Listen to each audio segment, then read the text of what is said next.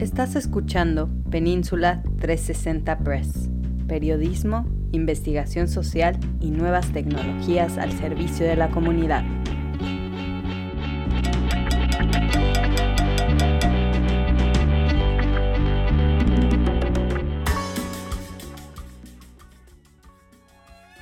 Creo que se llamaba María Cristina, ¿no? Cristina se llamaba. Aquella dama que tenía un programa que siempre decía, ¿bailamos? Bueno, nos vamos inmediatamente con Manuel Ortiz, que le encanta bailar, damas y caballeros, pero el día de hoy nos vamos a poner bien serios porque sí, efectivamente, ya estamos en el cuarto cuarto. Eh, ¿Cómo la ves, Manuel? Eh, ya entramos al cuarto cuarto de la vida. Ya, ya, ya entramos y es momento de tocar algunos temas como el que vamos a tocar hoy, pero no necesariamente tenemos que estar tan serios. Ok, perfecto. el día de hoy eh, nos acompaña la doctora Carla Abdelnur, creo que está, creo que pronuncié bien su nombre y no la veo tan seria, pero vamos a tocar temas más que más que para ponernos serios, temas muy importantes que están llenos de tabús, desconocimiento por parte de, de nuestra comunidad y por eso estamos aquí personalmente con ella.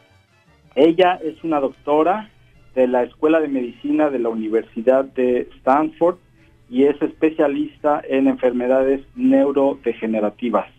Doctora Carla, ¿cómo Hola, ¿qué tal Manuel? Buenos días, muchas gracias por la introducción y por la oportunidad de participar hoy en esta entrevista. Eh, doctora Carla, ¿por qué no nos hablas en general una descripción de qué son las enfermedades neurodegenerativas? La doctora Carla es eh, de origen venezolano, estuvo haciendo una estancia de investigación en España y ahora también está haciendo investigación aquí en la Universidad de Stanford. Sí, correcto. Em, pues las enfermedades neurodegenerativas son una serie de patologías o de enfermedades que causan, como su nombre lo dice, la degeneración del cerebro, del sistema nervioso central. Entonces, en el cerebro existen unas células que son las neuronas que ellas se comunican entre ellas para hacernos hablar, caminar, interactuar, pensar, soñar. Todo lo que nosotros hacemos está coordinado en el sistema nervioso central. Eh, hay una serie de enfermedades que se asocian al envejecimiento. Cuando nos hacemos mayores aumenta el riesgo de tener estas enfermedades que están asociadas y nosotros creemos que, porque hemos visto en el, en el microscopio depósitos abnormales de ciertas proteínas que podrían estar asociadas a que esas neuronas empiecen a morir. Y cuando las neuronas empiezan a morir, las funciones que ellas estaban haciendo empiezan a verse afectadas. Entonces, normalmente al principio se mueren una cantidad de neuronas y las que quedan vivas asumen las tareas de las que se han muerto, pero como el proceso sigue, no, no tenemos ninguna estrategia terapéutica actualmente para parar eso, las neuronas se siguen muriendo y entonces es cuando aparecen los síntomas, entre ellos, por ejemplo, deterioro cognitivo, como fallos de memoria, dificultades para hablar, o temblor, o rigidez, o dificultades para caminar, entre otros. Doctora Marta, no sé si quieres decir algo o... Bueno, yo sé que tú tienes unas preguntas muy inteligentes, pero yo quería saber una cosa. Nos platica sobre las neuronas que se comunican y ahora nos dice que las neuronas son las que se mueren, no necesariamente el instrumento que utilizan para comunicarse? Esa es una pregunta muy interesante. Eh, claro, cuando se muere la neurona, como ellas son, tienen un cable que es el axón que las hace comunicarse entre ellas, cuando la neurona se muere, el axón también se muere y entonces vamos a decir, si hay tres neuronas que estaban comunicadas entre ellas y se muere la del medio, las otras dos quedan un poco desconectadas y tienen que volver a formar la conexión y eso puede tardar tiempo. Pero si existe un agente que hace que las otras dos mueran, pues las funciones que ellas hacían se puede perder. Manuel. Bueno, eh, una de las razones, o la razón principal por la cual estamos en este momento con la doctora es porque la investigación que ella está realizando, que tiene que ver con la búsqueda de, al final de cuentas, tratamientos curativos para las distintas comunidades, en parte lo que están haciendo es ver si hay, em, y me dice si lo digo bien, factores genéticos asociados a la etnia de las personas que lleven a desarrollar más o menos este tipo de enfermedades. No sé si lo dije bien. Sí, eh, eso es correcto. Y, quisiera añadir que aparte de, posibles factores genéticos, también queremos saber, por ejemplo, cómo otros factores sociales incluso pueden influir en la vulnerabilidad que tiene una persona de desarrollar enfermedad de Alzheimer o no, y si la progresión de la enfermedad es más rápida o no, dependiendo de diferentes factores, como por ejemplo puede ser el nivel educativo o acceso a los sistemas de salud o control de los factores cardiovasculares como la tensión alta o la diabetes. La verdad es que estas son enfermedades bastante complejas y aparte de la parte genética que seguro puede formar parte importante del desarrollo y la vulnerabilidad, eh, también existen factores sociales que pueden influir en, esto. Y en este sentido, eh, la doctora Carla Abdelnur está particularmente enfocada en el estudio de la comunidad latinoamericana. Entonces, este tipo de, enfermedades nos generan mucho tabú, mucho desconcierto, mucho miedo. Ahorita antes del aire le dije, bueno, a mí me da miedo. Yo cuando a veces se me empiezan a olvidar las cosas y digo, ¿será la edad? ¿Será normal? Todos nos preguntamos eso, pero también nos da miedo. Decía, eh, cualquier enfermedad, ya sea hacia nosotros o hacia nuestros seres queridos, nos genera mucho temor, pero por ejemplo el Alzheimer, que es una enfermedad que nos lleva a, borrar la memoria que tenemos eh, almacenada, pues es, eh, da mucho miedo y, da mucha tristeza cuando pensamos en esa posibilidad de que un familiar nuestro o nosotros mismos pudiéramos olvidar todo lo que hemos vivido. Por este motivo, eh, nuestra comunidad a veces se acerca poco, pregunta poco. Nos decía la doctora Carla en una conversación previa que tuvimos que hay gente que prefiere no saber nada. Sin embargo, es mejor eh, acercarse, entender un tratamiento temprano puede mejorar la condición de vida, ¿no? Correcto, sí. Eh, es cierto y, y, es una cuestión universal. Hablábamos un poco antes el estigma que tienen las enfermedades mentales, entre ellas las enfermedades neurodegenerativas como el Alzheimer, porque eh, el individuo pierde capacidades mentales para vivir en sociedad de forma normal y pierde, calidad de vida. Y comentábamos antes también, por ejemplo, yo he tenido pacientes que me dicen que yo no quiero ser una carga para mi familia y eso da mucho miedo. Y yo creo que hay que entender y aceptar que evidentemente puede dar mucho miedo saber que existe la posibilidad de padecer una de estas enfermedades, pero por otra parte yo he visto el beneficio que tiene dar un diagnóstico a los pacientes y a las familias y poner nombre y apellido a los síntomas. Entonces, lo que ha pasado a lo largo del tiempo es que eh, los fallos de memoria estaban asociados a la edad y la gente ha pensado siempre que es normal que cuando nos hacemos mayores se nos olviden las cosas. Y si es cierto que con la edad, pues tenemos más dificultad para encontrar alguna palabra, a lo mejor no somos tan rápidos en una conversación, pero lo que no es normal es tener fallos cognitivos, por ejemplo, fallos de memoria que progresan en el tiempo, que van a más y que eh, al principio son leves, pero luego con el tiempo se van haciendo moderados y las personas por estos fallos cognitivos no son capaces de hacer las actividades de la vida diaria. Entonces, lo que se recomienda es cuando cualquier persona empieza a notar fallos cognitivos que son diferentes a su estado basal, que nota un cambio y esos fallos progresan, lo recomendable es que acuda al neurólogo para que se haga una visita médica neurológica y una exploración neuropsicológica y se pueda llegar al diagnóstico. Yo eh, creo que hay que respetar la decisión de las personas de no saber, pero también he visto el beneficio que tiene para los pacientes y las familias tener un diagnóstico porque le pones nombre y apellido a los síntomas, eh, entiendes lo que está pasando, tenemos datos de cómo puede ser la progresión de la enfermedad y cómo tratar los síntomas, no solo cognitivos, sino por ejemplo también conductuales. Y podemos comenzar a adaptarnos a la situación y se ha visto que al tener el diagnóstico esto puede ayudar al, a poder dar manejo a los síntomas cognitivos y conductuales, mejorar la calidad de vida de los pacientes, que al final lo que, lo. Sí, eh, Marcos, no sé si tengas alguna pregunta. A mí me gustaría saber, eh, algunos ejemplos de cuáles son los fallos cognitivos, pero no sé si tengas algún comentario, alguna pregunta, Marcos. Me quitaste la pregunta de la memoria. Entonces estamos comunicando. es que aquí además tenemos telepatía. Muy bien. Pues eh, los fallos al principio pueden ser, por ejemplo, dificultades eh, de las funciones ejecutivas. uno de los síntomas más frecuentes que las personas refieren al principio puede ser dificultad para encontrar las palabras que quieres decir. y luego aparecen síntomas como dificultades para orientarse en el espacio o para recordar dónde dejaste las llaves, pero tiene que ser algo llamativo, porque a mí también me pasa, a mí se me olvida de haber dejado las gafas, pero si es un cambio significativo con respecto a como éramos hace unos meses y eso va progresando es lo que nos tiene que alertar.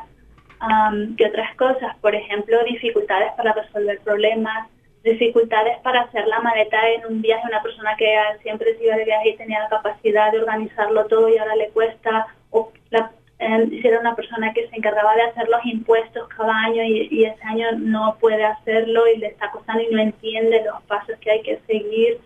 Ah, esos son algunos ejemplos. Eh, y también es muy frecuente, las personas dicen que tienen dificultad para retener información nueva, entonces hacen preguntas repetitivas. Si se tiene una conversación o esto me lo dijiste, no me lo dijiste, y preguntan otra vez lo mismo, pero esto ya me lo habías dicho, ¿no? ¿Te acuerdas que me lo comentaste ayer? No, si te dije que tal. Entonces, esos a veces son pequeños síntomas eh, que nos hacen pensar que puede haber deterioro cognitivo. Pero bueno, en la, Universidad de, de Stanford, eh, adicionalmente a, a, las enfermedades que causan deterioro cognitivo, también tenemos una corte de pacientes con enfermedad de Parkinson y aquí los síntomas son diferentes, son síntomas motores. Entonces, si la persona empieza a notar lentitud de movimiento, torpeza de movimiento o temblor, sobre todo suele ser en las manos, aunque también puede ser en las piernas o en los pies, dificultades para caminar o caídas, esos también pueden ser síntomas que nos alertan sobre una posible enfermedad neurodegenerativa. Doctora, eh, tú estás realizando justo en este momento un estudio y necesitas personas de nuestra comunidad eh, latinoamericana que participen. Cuéntanos de esto, por favor. En eh, el ADRC de la Universidad de Stanford, eso significa Alzheimer's Disease Research Center, eh, estamos, tenemos un estudio de envejecimiento saludable del cerebro y estamos muy interesados en incluir participantes de la comunidad latinoamericana porque creemos que es muy importante conocer cuáles son las características de las enfermedades neurodegenerativas como el Alzheimer, el Parkinson o la enfermedad por cuerpos de Lewy en nuestra comunidad. Nosotros tenemos características eh, particulares. Eh, es una población que está poco estudiada y creo que si nosotros en el futuro queremos tener tratamientos y ver cómo esos tratamientos pueden ser efectivos en nuestra comunidad, tenemos que entender la enfermedad en nuestra comunidad. No porque haya grandes diferencias biológicas con los blancos caucásicos, sino por que puede haber diferencias desde el punto de vista genético o incluso sociales que no son desdeñables eh, en cuál puede ser la progresión de, las enfermedades neurodegenerativas. ¿Quién podría participar en este estudio? ¿Tienen que estar personas diagnosticadas con alguna de estas enfermedades, personas que piensen que puede tener alguna de estas enfermedades pero no tienen un diagnóstico? Eh, pues actualmente estamos incluyendo personas diagnosticadas con enfermedad de Alzheimer, enfermedad por cuerpos de Lewy, Parkinson o deterioro cognitivo leve. Y estamos incluyendo también a voluntarios sanos, que son personas mayores de 70 años eh, que en principio no tengan ninguna enfermedad. Y esto también es muy importante porque como es un seguimiento eh, en el tiempo y se va repitiendo las pruebas, eh, queremos ver también qué pasa en una persona sana, cómo evoluciona y luego desarrolla la enfermedad, cuál ha sido la evolución. También estamos incluyendo personas sanas que tengan algún familiar de primer grado, eh, como el padre o la madre, que haya padecido una enfermedad neurodegenerativa o que la esté padeciendo y que esté entre los 40 y los 70 años de edad. Muy bien. ¿Algún número de teléfono donde podrían...? Sí. Las personas que estén interesadas pueden contactar a Verónica Ramírez al 6 50-721-2409.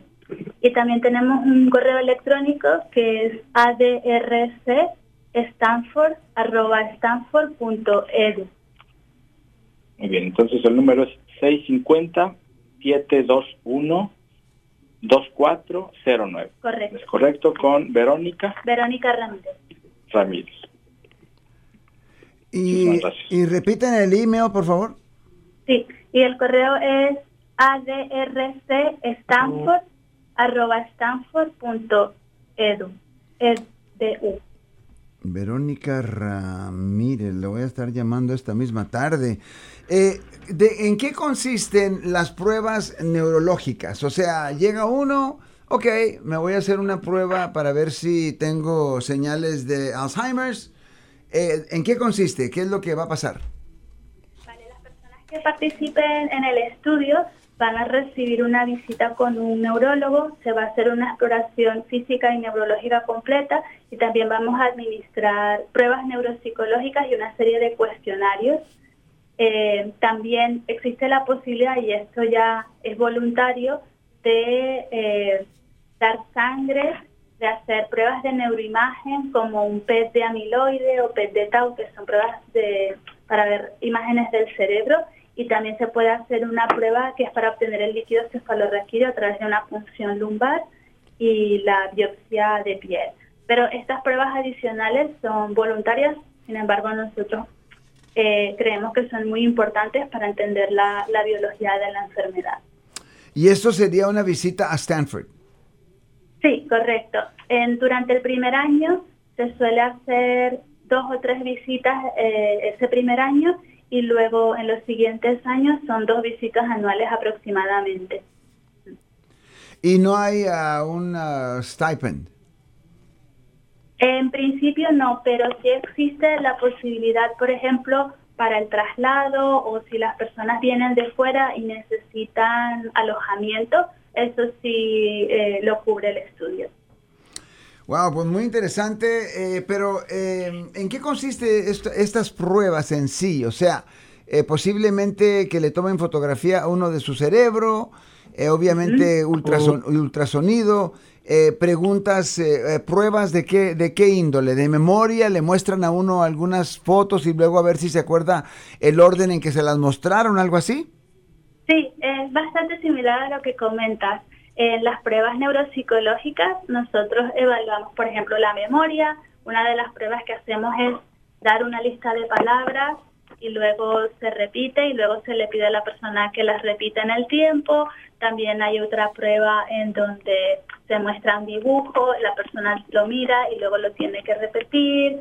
Eh, son diferentes pruebas para ver, por ejemplo, la velocidad del procesamiento de la información. Hay unos circulitos con unos números y uno tiene que unir el orden de los números.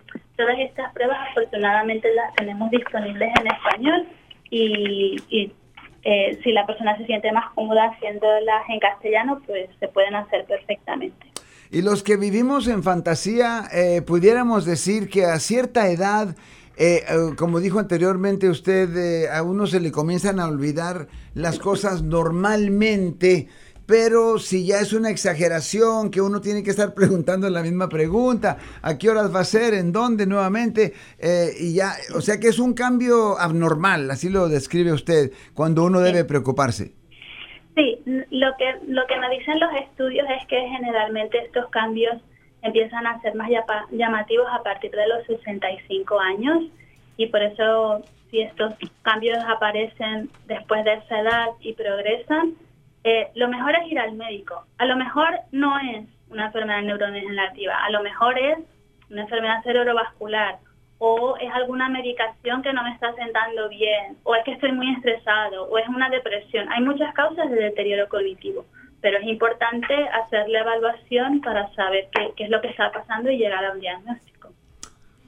Wow, pues damas y caballeros, eh, Manuel Ortiz, ¿verdad? Otra vez nos trae una excelente invitada y le damos las gracias por ello.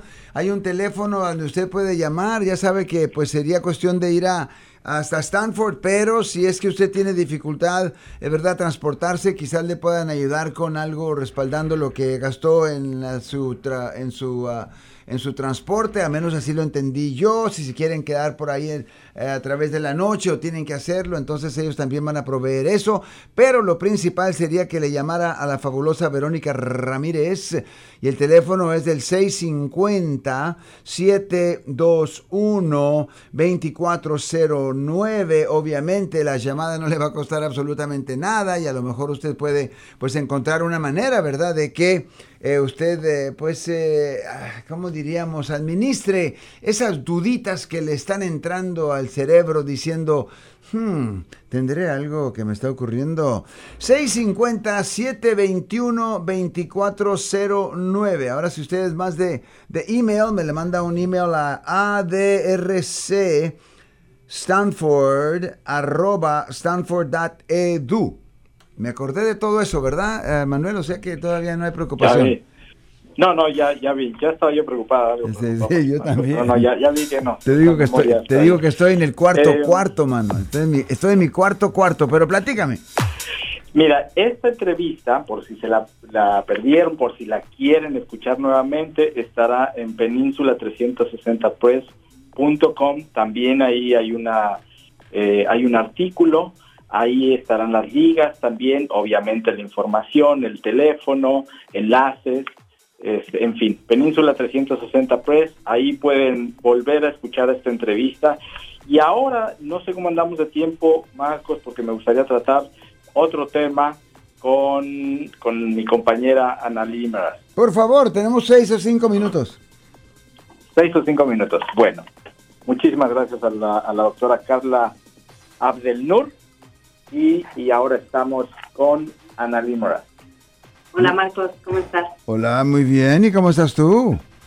Muy bien, muy bien. Oye, pues rapidísimo, ya que estamos hablando de diversidad, eh, justamente, eh, bueno, yo creo que has tocado en varios, varios de tus programas sobre eh, la huelga que hay por parte del Sindicato de Actores de Cine y Federación de Estadounidense de Artistas de Radio y Televisión, pues la industria del entretenimiento eh, busca romper las barreras que hay, ah, existen actualmente y siguen desde hace mucho tiempo en el cine y la televisión eh, por parte de trabajos eh, creativos de interpretación, de escritura, de dirección y producción de contenidos. Porque eh, lo interesante, y esto nos, interesa mucho a la comunidad latina, pero también a la asiática y a la afrodescendiente, aunque hay algunos papeles eh, que se han presentado, digamos, de actores de estas etnias, desgraciadamente los latinos, por ejemplo, que representamos el 20% de la población de Estados Unidos, solo reciben el 2% de la representación en televisión y en muchos espacios. Eh, y que cuando estos, cuando sí se presentan, son estereotipados. Entonces, un poco la, la búsqueda es por estos puestos de eh, mucho más arriba, de dirección, de producción, para poder eh, digamos, que, que, las personas afrodescendientes o latinas o asiáticas no sean un objeto visible estereotipado, eh, sino que podamos ver a través de sus ojos, sentir a través de su corazón, eh, digamos, crear una de manera empática, comprender el, mundo de, estas, de estas comunidades. Em, y esto se presentó y está la nota en Península 360 Press eh, en una conferencia de Media Services el viernes. Eh, entonces estamos hablando del hecho de que AFTRA y SAG, American Federation of Television and Radio Artists y SAG Screen Actors Guild, y quiero que sepa la doctora que eso me lo acordé, así es que eh, no sé si todavía necesito ir a Stanford, pero anyway, It's not about me. Déjenme eh, decir eh, esto. Lo que, lo que estamos hablando eh, es de que no solamente los actores y las personas que hacen voiceovers, etcétera, etcétera, digamos, debemos de tener conciencia de que necesitamos más latinos ahí, sino que a nivel más alto los productores, los directores, porque ellos son después de todo los que dirigen, y, verdad, y nos estás hablando tú sobre el hecho de que no llegan nuestras experiencias, nuestros sentimientos, de nuestra cultura, de la manera que vemos la vida a, estas películas. Ahora, al presentar Ethnic Media esta presentación, ¿cuál era el objetivo? ¿De, de traer conciencia simplemente o hay algo que se pueda tomar acción?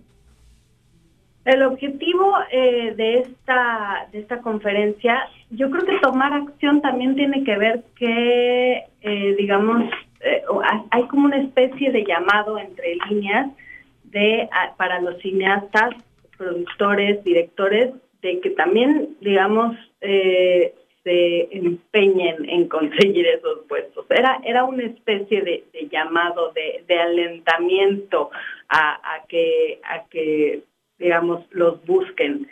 Ya si se puede o no, eso está muy, muy, si se pueden conseguir o no, ¿verdad, Marcos? Eso, pues, está, es un tema para, para debate digamos. Y, claro, y ustedes que también eh, son personas eh, interesadas en, las artes, lo encuentro interesante porque los que vemos que, que, han tenido bastante éxito, inclusive que han recibido Oscars, son mexicanos, pero de México, no necesariamente eh, Mexican Americans de los Estados Unidos o latinoamericanos de los Estados Unidos, sino que, a menos así superficialmente como lo veo yo, eh, los que han llegado a ganar y a conquistar esos Oscars, etcétera, etcétera, usualmente son mexicanos, pero ya que se hicieron allá y llegan con el éxito. No sé si quieran hacer algún comentario sobre eso. Sí, y a mí me parece eh, igual, posiblemente eh, brincándole de manera muy superficial, que también ha tenido que ver con clases sociales, con personas que tienen ya una, una plataforma, una palanca, una escalera, eh, y que no brincaron desde el mismo terreno. Mucha de nuestra comunidad está trabajando aquí, nuestros hijos nacidos acá también comienzan a veces a trabajar desde muy desde muy temprano pero eso no significa que no se pueda llegar a esos puestos. Justamente parte de lo que de lo que busca este tipo de conferencias es tomar conciencia informar y decir no solo podemos, sino que debemos estar en ese tipo de, posiciones, pero además debemos de presionar para que los tomadores de decisiones, no solamente en Hollywood, sino también políticos y los distintos tomadores de decisiones, comiencen realmente a dar las oportunidades para que nuestras comunidades estén ahí, porque no estamos por distintos motivos, por, por barreras eh, culturales, económicas, tiene distintas barreras. Entonces es un llamado eh, a nuestra comunidad, es un llamado a las personas, los tomadores de decisiones de más arriba, a los distintos niveles, Marcos. Muy interesante, estaba viendo, ¿verdad?, los nombres de los caballeros Alejandro González, eh, Iñarritu, Guillermo del Toro, Alfonso Cuarón, ¿verdad? Películas muy interesantes que precisamente han ganado Oscars en los Estados Unidos. Bueno, como que nos estamos despidiendo con qué, hermanos. Como siempre, Marcos, darte las gracias. Estos dos temas los encuentran en Península 360 Press, en nuestras redes sociales, en nuestra página de internet.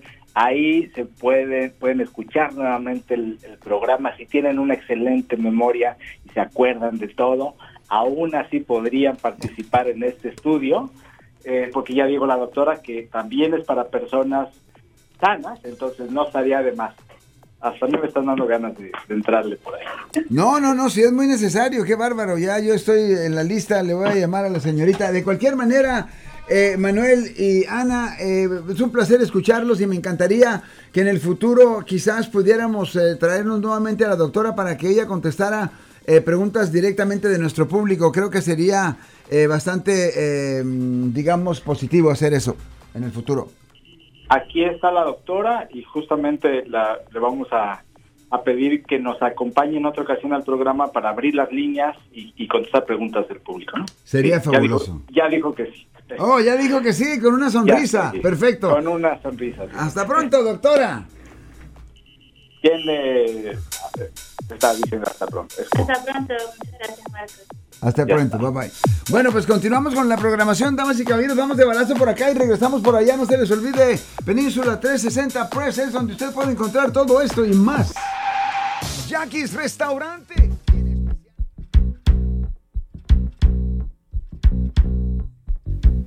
Desde Redwood City, Península 360 Press periodismo, investigación social y nuevas tecnologías al servicio de la comunidad.